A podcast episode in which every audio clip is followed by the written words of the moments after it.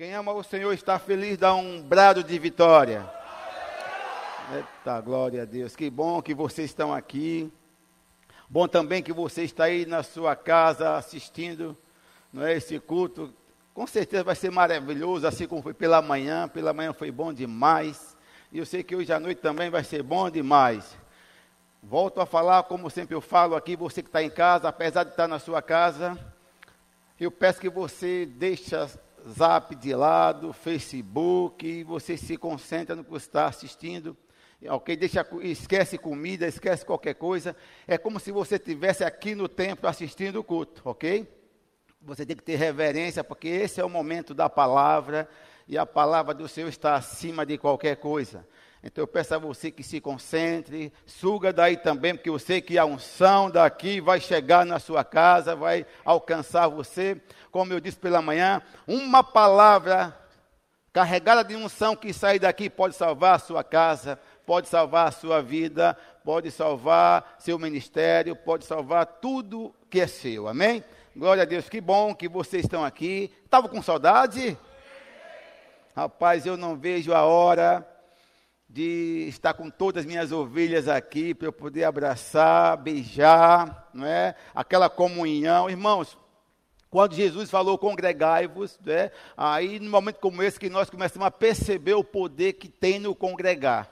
Pela manhã as pessoas que vieram ficaram impressionadas, me abraçaram e dizendo da saudade né, que estava de nós e assim como a recíproca é verdadeira, não é? Nós também estamos com muita saudade de vocês aqui, de vocês que estão também em casa, que não puderam vir, que não podem vir, porque nós temos que obedecer a um decreto e nós temos uma limitação aqui de 40 e poucas pessoas, não é? Mas o bom é que a palavra de Deus não está de quarentena, a palavra de Deus, a palavra de Deus, ninguém segura essa palavra, essa palavra de Deus não está presa em quatro paredes. Pelo contrário, essa palavra de Deus vai continuar avançando, tocando em pessoas, salvando vidas, mudando toda e qualquer situação. Como eu falei pela manhã, nós que nascemos de novo, nós que temos a convicção que nós somos filhos de Deus, nós somos filhos do grande eu sou, não é do grande eu era. Então nós não temos motivo para pânico. Não, eu, vocês estão assim. A, a, Amém. Não, eu estou falando da verdade, eu estou falando sério. Não existe motivo para pânico para aqueles que conhecem Deus.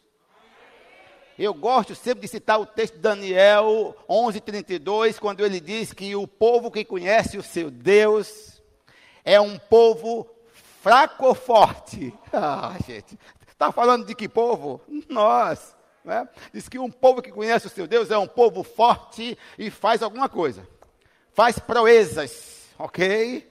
Ok? É um povo que faz, não é um povo que fica inerte, é um povo que faz. Em meio a essa pandemia, você vai fazer alguma coisa. Pelo menos tomar autoridade.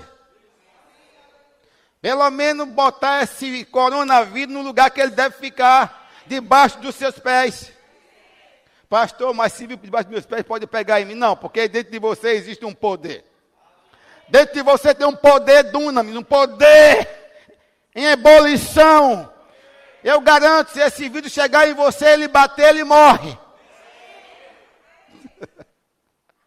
Ô oh, gente, quando eu, eu, eu, Deus não precisa provar mais nada para mim nem para você, meu filho. Deus não impediu Sadraque, Mesaque e Abidnego de ir para a fornalha. E Deus permitiu que o, o, o idiota daquele imperador colocasse a fornalha sete vezes mais quente, ao ponto das pessoas que foram levar os três rapazes para jogar dentro morrer só do vapor da fornalha. E a Bíblia diz que eles caíram atados. Eu, eu acho que quando falou atados, quando vocês leram essa palavra atados, vocês veem na sua mente que foi amarrado de corda. Não, eu estou falando sério. Quando vocês ouviram atados, é porque eu estou dizendo isso de vocês, porque eu também pensei assim. Mas eu sei que até agora, alguns de vocês aqui, alguns de vocês que estão em casa, quando leram essa, esse texto, vocês acharam, amarrou com uma corda de nylon, ou uma corda, ou um barbante. Não, seria o camarada idiota jogar aqueles homens ali amarrados de cordas. Eu pergunto, por que jogou amarrado? Porque se jogar você de mão solta, você vai se defender, mas amarrado você vai cair de cara no chão. Mas com certeza não foi amarrado de corda. Foi amarrado com alguma coisa tipo algemas, alguma coisa de bronze ou ferro que o fogo não consumia. Por isso que a surpresa do Nabucodonosor. Jogamos três homens, tem quatro, e estão soltos. Por quê? Porque estão soltos? É o mesmo Deus que naquele momento agiu, age hoje, em meio a essa pandemia do inferno, ele age para quem crê. Oh, aleluia. Então, irmão, você que vocês estão alegres aqui, eu também estou alegre, estou com vontade de correr, ok? Mas nós vamos falar um pouquinho rápido, um minuto de dízimos e ofertas. Irmãos, eu não adianta, eu não vou aqui estar tá falando, coisa que eu falo sempre, essa igreja sempre ensina esses assuntos. Nós não temos vergonha de ensinar sobre dízimos e oferta, porque é uma coisa que, é, é, que foi Deus que criou. E uma coisa, o, o, meu primeiro pastor, que não é do nosso ministério, a Vânia se converteu com ele, eu também me converti com ele, Vânia fez uma live com ele ontem, Eduardo, vou trazer aqui qualquer dia. Ele falou algo que eu não tinha pensado. Eu não sei se, se todos ouviram a live de ontem com Vânia Nascimento e Eduardo Carvalho. Mas quem não ouviu, ele falou algo que eu fiquei impressionado. Quando tocaram no assunto de dízimo de oferta, ele disse: agora que nós vamos ver, Vânia, porque as pessoas normalmente dizem oferta porque tem alguém olhando, vendo. Agora que vai aparecer, vai se revelar os verdadeiros crentes. Aqueles que ninguém está vendo, que estão nas suas casas, ninguém está vendo, ninguém, não tem ninguém vendo, mas ele sabe, o meu compromisso é com Deus. E eu pensei, é verdade. Não é? Porque às vezes, quando Paulo diz que você deve ofertar né, com alegria, que Deus ama quem dá com alegria, não ofertar com constrangimento, não, é? não foi assim? Não falou isso? Então, em outras palavras, não, não oferta porque alguém está olhando. Mas esse é o momento de você mostrar quem você é. E eu, pela manhã, eu falei, falo agora novamente, eu quero dar os parabéns a todos vocês que estão aqui, ovelha minha, e vocês que estão nas suas casas também, porque vocês têm se mostrado, mostrados fiéis. Então continue assim. Então agora é a hora de devolver dízimos de oferta. Eu vou orar, Pai, muito obrigado por esse momento. Esse é o momento, Pai, também de adoração ao Senhor. Nós também podemos adorar ao Senhor com nossos dízimos, com as nossas ofertas, porque, Pai, tudo que nós temos vem do Senhor. E nessa hora, Pai, eu quero, como pastor dessa igreja, eu quero abençoar cada dízimos e cada oferta nessa noite. Mas também quero abençoar, Pai, com toda sorte de bênção, cada ofertante, cada dizimista nesse momento, tanto aqui como aqueles que estão nas suas casas, ok?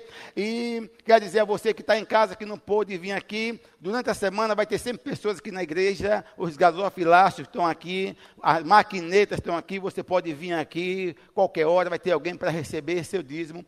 Nós temos também Graças a Deus pela tecnologia, nós temos aqui o nosso QR Code, que é a coisa mais fácil. Você coloca a câmera do celular na foto e aí vai para uma página onde você vai colocar um milhão. Eu achei que a alegria ia ser maior. Vocês podem sair do seu lugar e vir desenvolver seus dízimos, suas ofertas. Aí você vai lotar um milhão. Oh, glória a Deus, aleluia. Deus é bom. Deus é bom. Enquanto vocês estão vindo, Deus me deu uma palavra hoje. Vai ser rápida, porque não temos nem tempo. Eu vou só tocar, assim por cima. Porque eu percebo que tem pessoas fazendo algumas perguntas, outras pessoas estão com medo, não é? E eu vou falar 30 minutos, mais ou menos, do que eu. É bem rapidinho, assim, vou dar só uma pincelada. Né? O tema dessa mensagem vai ser o tempo do fim. Ninguém gostou? Só um, alguém disse amém. Amém. Uma pessoa disse amém. Mas essa foi a palavra que Deus disse. Fala sobre esse assunto. Mesmo porque, irmão, eu preciso tocar nesse ponto. Porque eu sei que existem pessoas, né? inclusive você, alguns que estão nos assistindo agora, que têm levado uma vida leviana, né? levando o evangelho de qualquer jeito. Tem algumas pessoas que estão é? levando o evangelho de qualquer jeito. E o evangelho não é para ser levado de qualquer jeito, é para ser levado com seriedade. E eu creio, irmãos, que essa pandemia não tem nada a ver com Deus. O Deus a quem eu sirvo, o Deus que é meu pai, que é seu pai, não vai usar as armas do diabo para fazer nada para ele. Então Deus não vai mandar doença. Então é uma das perguntas que eu estou respondendo a você que pergunta: essa pandemia foi Deus que mandou? Não, Deus não mandou. Deus, de lá só vem boas dádivas. De lá não vem coisa ruim. De lá não vem atributos do demônio, não vem dos céus. Ok? Jesus disse em João, em João 10: quem veio roubar, matar e destruir, não foi ele. Ele disse: Eu não, não sou eu. Quem veio roubar, matar e destruir foi o inimigo. E esse inimigo está falando também do diabo. Ele disse: O ladrão veio só roubar, matar e destruir. Mas eu vim. Pronto, fica com essa palavra. Assim. Por que tanta ignorância? Por que tantas perguntas idiotas? Não, ele disse: Eu vim para que tenhas vida. E vida com abundância. Então, esse é o meu pai. Então, essa pandemia não tem nada a ver com Deus. Pastor, mas por que Deus deixou? Porque a, até aqui esse mundo jaz no maligno. Ele não pode fazer nada, irmãos. Não, não, não. Deus não pode fazer porque até aqui não foi tomado ainda o poder do diabo através de Jesus. O diabo ainda manda nesse mundo. Por quê? Porque é um mundo, é um mundo que cultiva o diabo, irmãos. Irmãos, eu quero ver agora a beleza da escola de samba que fez uma, um desfile, eu não sei se vocês sabem, é, com, com a figura de Jesus Cristo. Uma mulher vista de Jesus na cruz. Eu quero ver onde é que vocês estão agora. Estão com medo do coronavírus? Deveria estar. Eu quero saber onde é que está aquele ator que fez aqui em Caruaru, aqui é, Caruaru não, é a cidade fria, aqui do Nordeste. Garanhuns, uma peça com Jesus gay. Cadê você? Está com medo? Deve ter, porque se você morrer como está, com essa concepção, você vai para o inferno com tripa e tudo, Zé. Eu sei que agora está havendo temor, talvez temor, medo, porque o diabo também reconhece Deus, né? Mas não obedece. Não sei que algumas pessoas estão com medo, mas eu quero falar para os crentes: vocês não precisam ter medo desse momento. Ok? Amém, irmãos? Não, não, não, eu não tenho medo de coronavírus. Olha, eu não tenho medo de nada. Porque eu sei quem me regimentou, eu sei quem me elegeu, eu sei quem, quem me guarda, eu sei quem me protege. A mão do Senhor está sobre mim, está sobre a sua família, está sobre você. Deixa eu falar para você: sua família é alcançada pela aliança que Deus tem com você, meu filho. A aliança que você fez com Deus através de Jesus Cristo, essa aliança é suficiente para Deus guardar sua família. É por isso você que está em casa aí, talvez assistindo com a sua família, você que sempre criticou o Evangelho, você cuidado. Você deve ter medo sim. Porque se você morrer sem Jesus, meu filho, o final vai ser ruim. Então é hora de você mudar os seus conceitos. Começa a ficar aí, considera o que eu estou ensinando. Mas a igreja não. Mas você ainda tem sorte, Zé. Você que critica o evangelho, é porque dá dízimo, esses pastores são ladrões. Você está errado dizer que todo pastor é ladrão? Eu não posso dizer que todo político, é, político é safado, eu não posso dizer que todo médico é lá. Não, não, isso é errado. Isso aí é errado. Tenha cuidado com o que você está falando. Então, mas você dá sorte, sabe por quê? Porque você ainda é beneficiado pela aliança que sua mãe tem com Deus. Oh, aleluia. Pastor, essa doença, será que é o, essa doença, será que é o, que é, é o princípio das dores? Estão perguntando isso. E eu sei lá. Ah, eu estou falando sobre o tempo do fim. Esse é o tema dessa mensagem. O tempo do fim. Acorda. Você que está aqui, você que está em casa também. Acorda. Presta atenção no que eu vou falar. Mateus 24. Eu sei que Eduardo aqui, nosso Eduardo Dudu, é craque em escatologia, ele está por aqui. Dudu está ali, está estudando, estou incentivando ele a estudar, para ser um professor de rema lá na frente. Então, Mateus 24, verso 1. Aqui está falando da destruição do templo. Destruição do templo. Aí está assim: Tendo Jesus saído do templo, ia se retirando. Quando se aproximaram dele os seus discípulos, dizendo: Aliás, dizer não, para lhe mostrar a construção do templo. Então, ele estava orando, saiu e o discípulo foi atrás dele para mostrar a construção do templo. O que foi que chamou a atenção dos discípulos? A estrutura do templo, a beleza do templo, a, os materiais com que aquele templo foi confeccionado. Você sabia que aquele templo era todo em ouro? Tinha pedra, mas o revestimento era ouro, ouro, ouro do melhor ouro. Era algo lindo, fantástico, e aqui chamou a atenção dos discípulos, foi até Jesus, né? Falar sobre isso. No verso 2 diz assim: Ele, porém, lhe disse: Não vê de tudo isso? Não vê, você não está ouvindo essa beleza toda, isso aí que está aí, essa construção faraônica enorme. Em verdade vos digo que não ficará aqui pedra sobre pedra que não seja derribada. Ei, olha o que Jesus falou para aquele templo. Ele disse: Não ficará aqui pedra sobre pedra que não seja derribada. Parecia impossível aquele templo vinha abaixo, vinha ao chão. Sim? No verso 3, está falando dos princípios, o princípio das dores. Que muita gente está perguntando se é isso aqui. Essa pandemia é princípio das dores? Irmãos, quantas pandemias vieram? Kenneth Ferreira já falou de pandemia em 1957, pandemias. Princípio das dores? Eu não sei. Eu só sei o seguinte: nós estamos chegando ao final de tudo. Uma coisa eu tenho convicção, irmão, eu não abro nem para um trem, nós estamos chegando ao final da história humana. Nós estamos dentro, no meio da semana das 70 semanas que o Daniel falou. Que essa é a última semana. Nós estamos já nesse, chegando a essa semana. Estamos chegando no final da história. Se isso é princípio das dores ou não, não quero nem saber. Eu só sei uma coisa: estamos vivendo o tempo do fim. E você precisa, nesse tempo, ser mais crente. Você que está na sua casa precisa ter mais compromisso, levar mais a sério o Evangelho. No verso 3 diz assim: No Monte das Oliveiras achava-se Jesus assentado. Quando se aproximaram dele os discípulos, tem um evangelho que diz que foi Tiago, Pedro, João, mas aqui Tom, é, Mateus não diz. Eles se aproximaram dele, os seus discípulos, em particular, e lhe, e lhe pediram Dize-nos, olha só, olha a pergunta, olha a pergunta que esses, que esses camaradas fez a Jesus. Três perguntas. Qual foi as perguntas? Está aí na sua Bíblia. Qual foi a pergunta?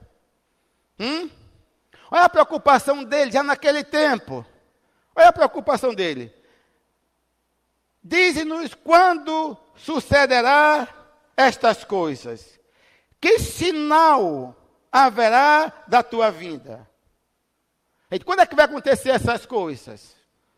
Porque eles desconfiaram quando ele falou sobre o tempo. Eles, quando é que vai acontecer essas coisas? Que sinal haverá da sua vinda?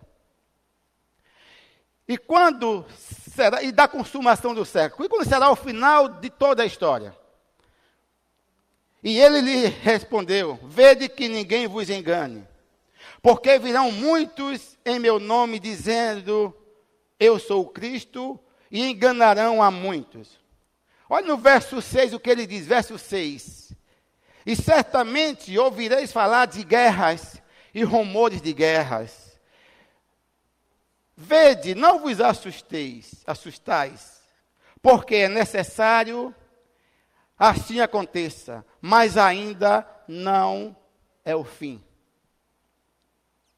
Olha só, as pessoas que às vezes eu converso com algumas pessoas que tocam nesses assuntos, essas pessoas dizem, pastor, mas há quanto tempo se fala do, do final do mundo? Porque eu lembro que nós, o maior medo, o maior vilão nosso, para quem é da minha idade, foi o ano 2000. Eu não sei se alguém aqui também passou. O ano 2000 era o ano, eu não sei quem foi que inventou, que disse que no ano 2000, esse ano ninguém sobreviveria. Ia sobreviver. Esse seria o ano do fim. O mundo ia se acabar no ano 2000. Quem lembra disso? Agora, quem inventou isso? é, é, o bug do milênio. E todo mundo ficava com medo, meu Deus, do ano 2000. Muitas se preparavam para morrer. Muita gente se preparou para morrer no ano 2000. Chegou no ano 2000, nós passamos, olha nós aqui. Mas uma coisa eu sei, Jesus está voltando. Tem pessoas que dizem assim, ah, mas essa história de final de Jesus voltar, de arrebatamento, é tudo balela. Porque há tantos anos, olha que idiota, o cara tem 50, 60, 70 anos, ele diz, há quantos anos eu ouvi meus pais falando sobre o arrebatamento? Que um dia a igreja ia subir e nunca aconteceu. É, tem que ser idiota, porque a Bíblia diz que para Deus tanto faz um dia como mil anos, são as mesmas coisas. Porque o tempo de Deus não é crono, é kairos, o relógio de Deus. Então nós só temos dois dias que Jesus morreu. Para Deus. Irmãos, mas os sinais, as coisas que estão acontecendo, estão evidenciando a volta de Cristo. Pode guardar isso, Jesus está voltando. Eu creio, irmão, que essa geração nossa é a geração que vai ver a volta de Cristo. Essa é a geração que vai ver, essa é a geração que vai ter o privilégio. E como uma geração que vai ver a volta de Cristo, é a geração que vai subir com Ele. Então as pessoas, as pessoas desconsideram. Mas por que é quando chega uma, uma pandemia dessa, uma epidemia, as pessoas ficam com medo? Porque no fundo, no fundo, as pessoas sabem que a igreja está certa. A, a igreja, irmão, como eu falei pela manhã, a igreja não é, não são quatro paredes. A igreja é um organismo vivo. Deus lida hoje diretamente com a igreja. A igreja é o poder que tem na terra, é a igreja. Talvez você não saiba o poder que você tem, mas o poder que você carrega é um poder de destruição. É um poder que vai destruir qualquer obra do diabo.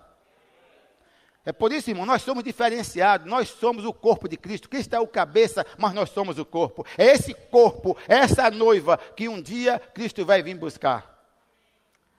Lá, lá no livro de, de Lucas, capítulo 21, eu acho que é verso 29 em diante, Jesus, depois que falou com os discípulos sobre esse assunto, olha só, depois que ele falou com os discípulos sobre. Tem, tem alguns escritores, alguns evangelhos, que ele fala que ia haver doenças, quem lembra? Nem todos falaram, mas tem um que foi mais detalhista, que vai haver no final de tudo, quando estiver perto da volta de Cristo, ia haver fome, guerra, pestilência, que são doenças, e você sabe que esse vírus faz parte do que a Bíblia fala. Enfermidade, doenças, não é? Mas no livro de Lucas, no, no, no 21, verso 29 em diante, Jesus falou, no, depois que ele falou tudo para esse, esse discípulo, ele disse: Vou faz, dar uma parábola para vocês. Quem lembra? Lucas 21, verso 31 por aí. Eu vou deixar uma parábola para você. E qual foi a parábola? A parábola da figueira. Preste atenção, meu filho. Tudo que Jesus falou não foi para preencher página, tem um sentido. Ele falou da parábola da figueira. E o que tem a ver? Tudo a ver com o que ele ensinou. A respeito dos princípios das dores, a respeito do retorno dele. Ele, porque para os seus ele falava por parábolas. E uma das coisas que ele falou que me chamou a atenção, ele disse: quando a figueira brota, quando uma figueira brota, Todos percebem. Olha só o que ele falou. Quando a figueira brota o, o seu ramo, todas as pessoas, todos percebem que o verão está chegando. Quem já leu isso? Talvez você leu e passou por cima. Ele disse: pode abrir Lucas 21, verso 30, 30, 29 e 30 por aí. Quando a figueira brotar o seu ramo, começa a brotar, todos percebem que o verão está chegando. E ele falou mais algumas coisas. Deixa eu ilustrar aqui. Imagine que aqui meu braço seja a figueira que está adormecida. De repente, daqui, um broto surge. Eu pergunto a vocês, quando esse broto surgir aqui, esse broto é, é velho ou é novo? Hã? Um broto que sai do, do tronco da figueira. Foi isso que Jesus falou, quando a figueira brotar. Um broto que sai do tronco da figueira. Está falando de uma coisa nova ou uma coisa velha? Hum? De uma coisa nova. De uma coisa nova. Ele disse: quando a figueira brotar, preste atenção. Todos vão perceber que o verão está chegando. Porque quando ela brota, prenuncia a chegada do verão. O que, é que ele está dizendo com isso? Irmãos, toda vez que a Bíblia falar de figueira, não está falando da igreja. Toda vez que a Bíblia falar da figueira, está falando de Israel. E quando, quando a figueira brota, preste atenção, é uma parábola, só para vocês, só vocês entendem. Quando a figueira brota, é um prenúncio, todos percebem que o verão está chegando. Que figueira é essa, irmão? Está falando de Israel, e o que aconteceu? No ano 70, o povo se espalhou, Israel, Israel já foi destruído totalmente, acabou. Quem lembra disso, irmãos?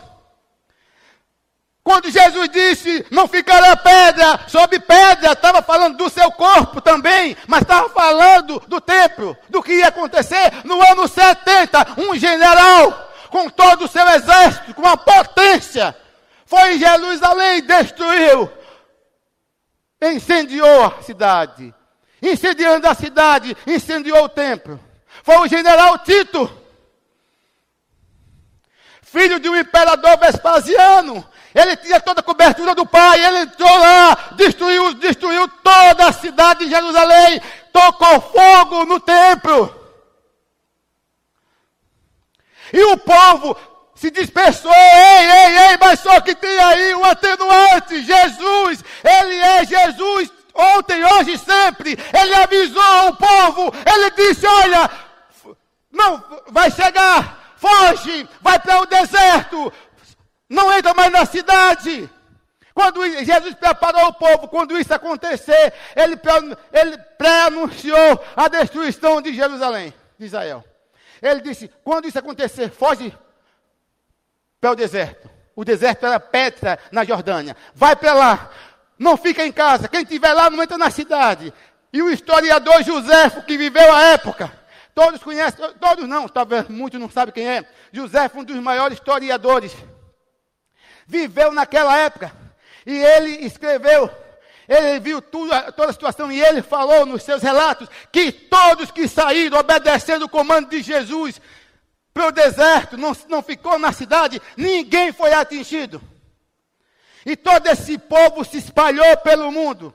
Jerusalém foi destruída. O templo foi destruído, apesar do general Tito dar ordem para os soldados, não destrua o templo. Ei, ei, ei, mas a ordem primordial foi de Cristo, vai ser destruído, porque Cristo sabe, sabe o final antes do começo. Cristo sabia o que ia acontecer, apesar do general dar ordem aos seus soldados, não destrói o templo, toca fogo em tudo, destrói tudo, mas conserva o templo. Só quando o fogo pegou no templo, as paredes de fora cobertas de ouro, as paredes de dentro mais ouro ainda. O que aconteceu com o ouro quando o fogo começou a esquentar? O ouro derreteu e o ouro começou a infiltrar entre as pedras. E os soldados deram uma de ladrões. Começaram a ficar ambiciosos, vendo tanto ouro escorrendo líquido dentro das pedras. Eles começaram a de, de, demolir, derrubar, derrubar as pedras para tirar o ouro. Por quê? Havia uma profecia: não ficará pedra sobre pedra que não seja derribada. Meu Deus. E aí o povo, o povo se espalhou pelo mundo. Jerusalém passou a não ser mais nada. Você sabe disso?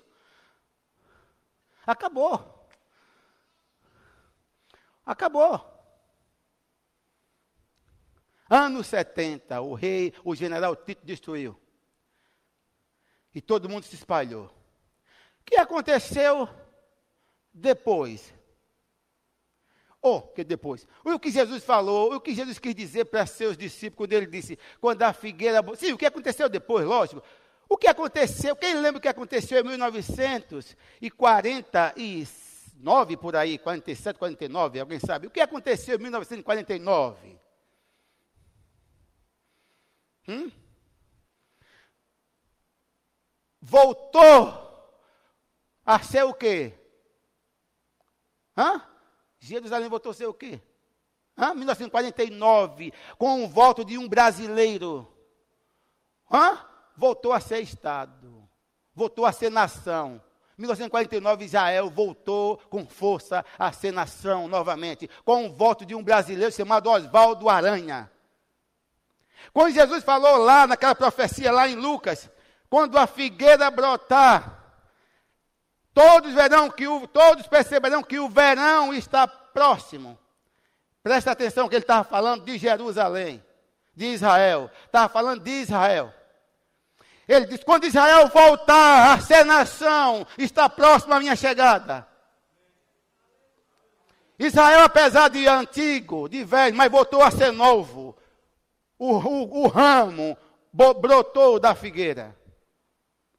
Então, esse é um dos sinais que nós, como igreja, devemos ficar persuadidos Israel voltou à sedação. Você sabia que muitos, os nossos antepassados, desejavam ver Israel voltar a ser nação e não viram? Nós somos uma geração privilegiada, nós, nossos pais, que viram, nós, nossos pais viram, nós estamos vendo, nossos netos vão ver Israel como nação novamente. E digo mais, gente, eu nunca vi, eu tive lá, uma nação do tamanho ou menor do que o estado de Sergipe mas com um poder bélico que os Estados Unidos tem, tremem. A tecnologia está avançada demais. O que você pensar em tecnologia, o que você pensar de rastreamento, estão com eles. Cercado de lobos, mas ninguém invade. Existe uma proteção divina sobre aquela nação, como existe uma proteção divina sobre nós. Amém, irmãos? Então, quando eu digo que eu tenho certeza que nós estamos chegando nesse final, é porque a figueira brotou. A figueira voltou a ter vida. Israel voltou a ser nação. E se você observar, irmãos, as pessoas, os judeus estão voltando. Os judeus estão voltando. E uma coisa eu tenho certeza, irmão, como dois e dois são quatro, o terceiro templo vai ser construído. Você deu aleluia. Vocês gostaram?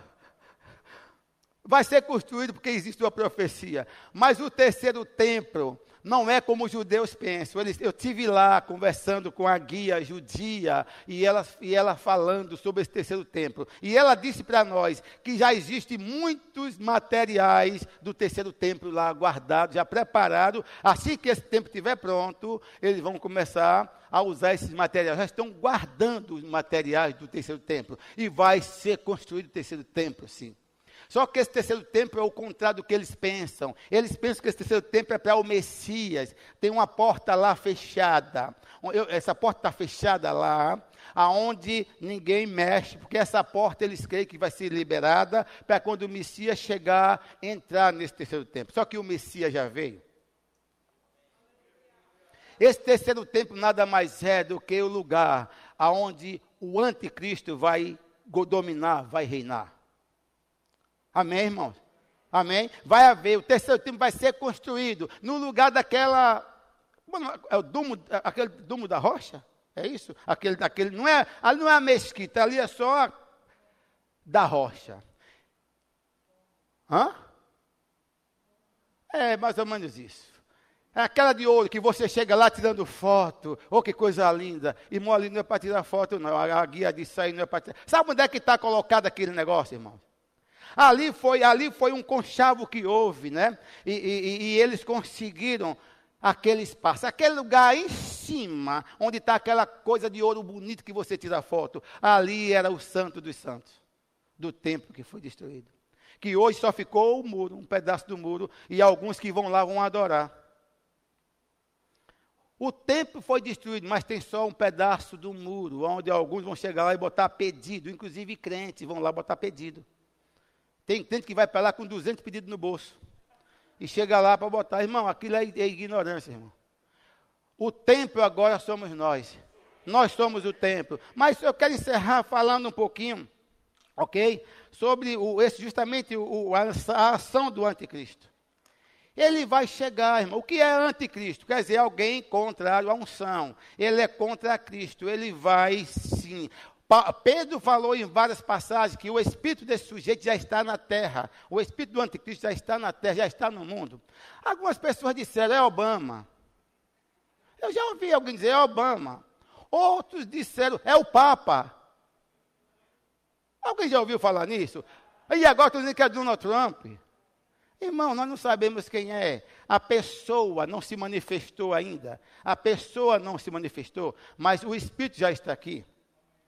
Agora, eu, eu percebo algumas, alguns crentes que têm medo dessa palavra, pastor, ai meu Deus do céu, a tribulação, pastor, o que é isso? Porque eu ouvi minha mãe dizer que vai ser um sofrimento, onde o anticristo vai arrancar unha, e vai arrancar olho, e vai arrancar dente, sem, sem anestesia. E muitos crentes com medo. Deixa eu falar uma coisa para você. Nesse tempo, você e eu não vamos estar mais aqui. Assim como a arca que Noé passou aqui. Muita gente olha para a, a arca que Noé construiu, mas não olha para o tempo que ele passou construindo. Aquele tempo que ele passou construindo a arca é o tempo que você tem passado aqui, renunciando o mundo, renunciando o pecado, renunciando a coisa e, e, e vivendo uma vida para Deus. Então, assim como a arca, o dilúvio chegou no tempo determinado. Você sabia o que alguns chamavam Noé de doido? Ô oh, velho maluco, uma região que não chove, que barco grande é esse? Quantos andares? Esse velho é gagá. E ele não deu ouvido. Você que é crente, não dá ouvido a carnais. Dizendo que não vai haver arrebatamento. Inclusive, nas televisões, tem canais aí, passando já, preparando para dizer que foram OVNIs que vão levar as pessoas. Já estão passando aí, tem uma, eu acho que é o History, está passando, mostrando, série mostrando que vai sumir os homens. Não creio nisso, irmão. Não existe OVNI, são demônios. Não tem cachorro falando, oi você, ei aí, você aí. Isso é mentira, coisa do diabo, irmão. Fica um bocado de crente pensando nessas coisas. Cachorro fala, se falasse o Deus estava falando. Então eles estão. Gente, veja só, o diabo, o demônio é perito, eles estão preparando o coração das pessoas para ver quando aconteceu o arrebatamento. Foram os OVNIs que levaram extraterrestre. Nós somos extraterrestres, não somos daqui. Mas, assim como o dilúvio chegou no tempo, e como o Vânia falou numa live, quanto mais a água subia, acontecia o que com a arca? Acontecia o que, gente? Quanto mais a, arca, a água subia, a arca subia, a arca estava sobre as águas, nós vamos estar sobre todas as coisas. O arrebatamento vai chegar. Irmão, Paulo falou, Paulo, o apóstolo Paulo falou em 1 Tessalonicenses 3, K13 ou foi 4, 13? Irmão, não quero que você seja ignorante a respeito do que dorme. Ele vai falando, ele vai detalhando como é que vai ser, gente. Paulo falou sobre isso, guiado pelo Espírito. Ele disse que ao ressoar da trombeta, ao, ao comando do arcanjo, os mortos em Cristo vão ressuscitar. E nós que estamos vivos, não precisamos morrer mais. Eu estou aguardando esse tempo. Eu estou querendo esse tempo. Nós, os vivos, não vamos morrer. Paulo disse: nós seremos transformados num piscar de olhos. Porque quem morreu, e ele disse que quem vai ver Jesus primeiro vai ser quem morreu, e eu nunca entendi isso. Como é que eu estou vivo e quem morreu vai ver primeiro? Depois eu entendi, é porque Jesus já vai trazer quem morreu na companhia dele. E todos nós vamos subir com Jesus. Nós não vamos passar nenhuma tribulação, não, irmão. Nenhuma tribulação. Eu creio também que nem esse.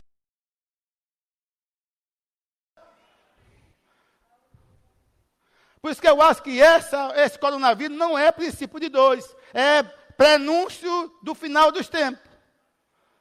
Quando chegar, quando o rei voltar, e a maior expectativa da igreja, a maior expectativa nossa é o retorno do rei, é o retorno de Jesus. Jesus está voltando com poder e glória. Vai vir, ele vai vir. E essa não é a segunda vinda. É bom que vocês saibam que essa não é a segunda vinda. Ele não vai vir aqui, ele vai ficar no alto, nas nuvens. E nós é que vamos ao encontro dele. Ah, vai ser bom que você não vai precisar de avião, de nada, olha só, shh, todo mundo subindo a ele.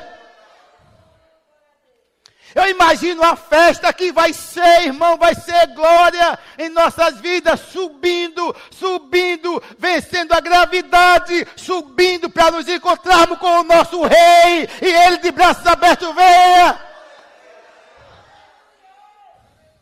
Por isso que você não pode brincar aí, meu filho. Você não pode brincar de ser crente, não. Não é mais tempo de brincadeira. Tome uma posição de qualidade. Vamos subir e estar com ele. Que maravilha. E aqui embaixo, aqui embaixo está pegando fogo. Aqui embaixo uma destruição total. Aqui embaixo muito sangue, muitas mortes. Ah, vai ser algo terrível. Imagina aviões no ar, tudo caindo com os pilotos e copiloto salvo, vai embora o avião vai sozinho com 200 passageiros dentro. Vai acontecer, vai acontecer uma catástrofe na terra, mas a igreja já subiu. Seus olhos não vão ver isso. Começa a ter três anos e meio de tribulação, de tribulação não, três anos e meio. Esqueci, foi, de, esqueci o nome. Hã? Esqueci o nome, depois eu volto. Três anos e meio, vai, vai acontecer aonde nesse tempo o sem vergonha de governo de anticristo, três anos e meio do governo dele. E ele vai ficar, trazer a paz entre os homens, vai trazer a paz na face de Gaza, vai todo mundo pegar na mão. Eita, esse é o cara! Quando, todo, quando ele ganhar o coração das pessoas para ele, no três anos e meio revela-se o homem da iniquidade. Vai mostrar a, a farsa, que era tudo uma farsa, quem é ele verdadeiro. Aí começa assim, a, se a, a grande tribulação vem depois. Então a primeira tribulação. Mas três anos e meio depois, para completar sete anos, a grande tribulação. Mas a igreja não está aqui. Algumas pessoas, pastor, botaram um chip, pastor, num cavalo. E agora estão dizendo, vai botar um, estão dizendo, pastor, que vão botar agora os documentos através de um chip. Que bote. Vou usar na hora. Eu vou usar. Pastor, identidade, CPF, motorista, tudo agora através de um. Eu boto, qual é o problema? Eu tenho certeza que não é a marca da besta, Zé. Quando a marca da besta chegar, eu não estou aqui. Nem você vai estar aqui quando o anticristo. Quando o anticristo começar a agir, você, igreja do Senhor, não está mais aqui, já subiu. Aí o ano terceiro três anos e meio depois, entra a, grande tribulação. Aí sim, ele revela quem ele é. Aí começa a perseguição. Vai começar a, a, a exigir que as pessoas só se locomovam, né? Observe uma pandemia, todo mundo está em casa. Vocês sabem, vocês são conhecedores que teve um, um, governador, que eu não vou falar, que exigiu, chegou a exigir de, de algumas operadoras de telefone, telefonia para saber onde as pessoas estavam. Imagine, isso é um prenúncio do anticristo, irmão. Ele vai conseguir dominar, saber tudo sobre as pessoas. Mas ele vai fazer coisa na terra terrível. Mas também vai ter pessoas sendo salvas aqui a rodo. Porque tem só, só 144 mil jovens, Castro, da descendência de Jacó, vão estar pregando o evangelho aqui, ileso, imune a qualquer ataque maligno, pregando o evangelho, ganhando pessoas para Jesus. Olha o amor de Jesus. E aquelas pessoas que não subiram no primeiro bonde, ainda vai ter chance de ir no segundo bonde, mas aí o sofrimento é maior. Pessoas que vão morrer, pessoas que vão ver a família toda sendo destruída. Eles começam a, ele vai começar a botar para sensibilizar, botar o filho de dois anos, vai na frente, e, e o pai e a mãe. Nega? Vai negar? O pai e a mãe não. Eu sou de Jesus. É? O menininho, tô, a cabeça cai lá e o pai vende. Vai botar o outro. Tô, a cabeça cai lá. Nega não. Bota a mãe, a mãe vai ainda vai louvando. É a maior raiva dele que vai louvando. Aleluia. Tô, a cabeça, bota o pai. Vai ser, vai ser algo tenebroso. Mas quando terminar os sete anos de tribulação, quando estiver finalizando, irmãos, grava isso. Se alegra. Algo inusitável vai acontecer. Nesse período vai haver batalha, guerra, o Armagedon, estou encerrando, o Armagedon vai estar uma guerra de Meguido lá, as nações que vão estar brigando com Israel. Eu tenho certeza que o Brasil não vai estar. Eu tenho certeza como o Brasil vai estar lutando a favor de Israel. Mas tem algumas nações que eu conheço, que eu, eu acho que é a primeira a estar lá brigando contra Israel. Como morcego, sapo, rato, gafanhoto, cobra. Quando começar essa batalha de Meguido, quem é, quem é que tem um poder aí? Diga o anticristo. Ele vai estar dominando, vencendo as nações, matando, vai matando o soldado brasileiro, porque a força dele está na frente dominando. É uma batalha física. E quando tudo está morrendo, ele vencendo, já chegando para o final, de repente, um clarão desce do céu. Ah, uma luz do céu! Uma luz que vai ofuscar tudo. Quem vem? O cavaleiro do cavalo branco, montado no seu cavalo, é bíblico, com a espada, um manto tinto de sangue, na coxa escrito Rei dos Reis. Rei dos Reis, Senhor dos Senhores. Irmão, quando ele. De... Ei, ei, ei, ei, mas se alegre demais, se alegre demais. Eu disse que ele vai descer, mas não disse com quem. Eu disse que ele vai descer, mas não disse com quem. Sabe quem vem? Eu e você. Nós vamos lutar nessa batalha de Megiddo, nós vamos descer a igreja com o corpo glorificado, com todo o poder, vai descer com Jesus nessa batalha.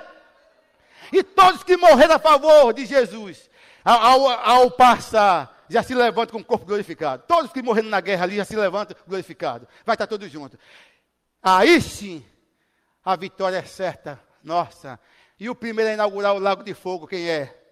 A besta e o falso profeta. Os dois vão inaugurar o lago. Vai ser jogado lá, Satanás vai ser preso acorrentado, Jesus vai estabelecer o governo milenar de, um, de, um, de mil anos em Israel. E lá vai ser o quartel-general do mundo. E nós vamos estar com ele, acorda. Nós vamos estar com ele. Não vai ter mais ações de demônio, porque ele já está amarrado, acorrentado. A igreja aqui na terra reinando. Irmão, que, é, que coisa linda. Isso, isso aí é o começo da nossa vitória. Vamos estar com Ele aqui. Eu penso nisso.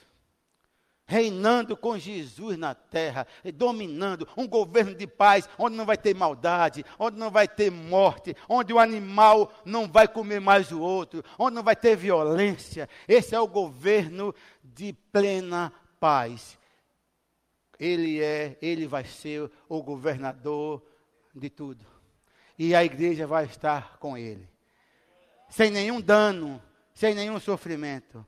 E digo mais para você, acorda, não vai ter, não vai ter manco no governo no, no reino milenar, não vai ter manco, não vai ter cego de olho, não vai ter doença, não vai ter nada. Oh, oh, oh. E digo mais, e nesse tempo nós vamos estar, o céu para nós é caminho de roça.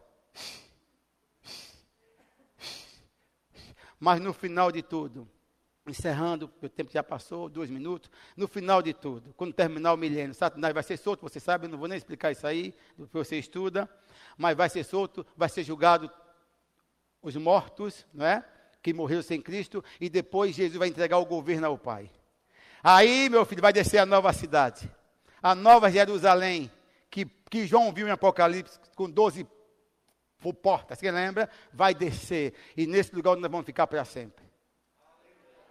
Foi só rapidinho uma pincelada. Eu, tem muita coisa para ensinar, mas aqui foi só uma pincelada. Estou encerrando. Espero que vocês se alegrem com isso. Não tenham medo. Isso eu quero deixar vocês mais crentes. Eu quero deixar vocês mais firmes.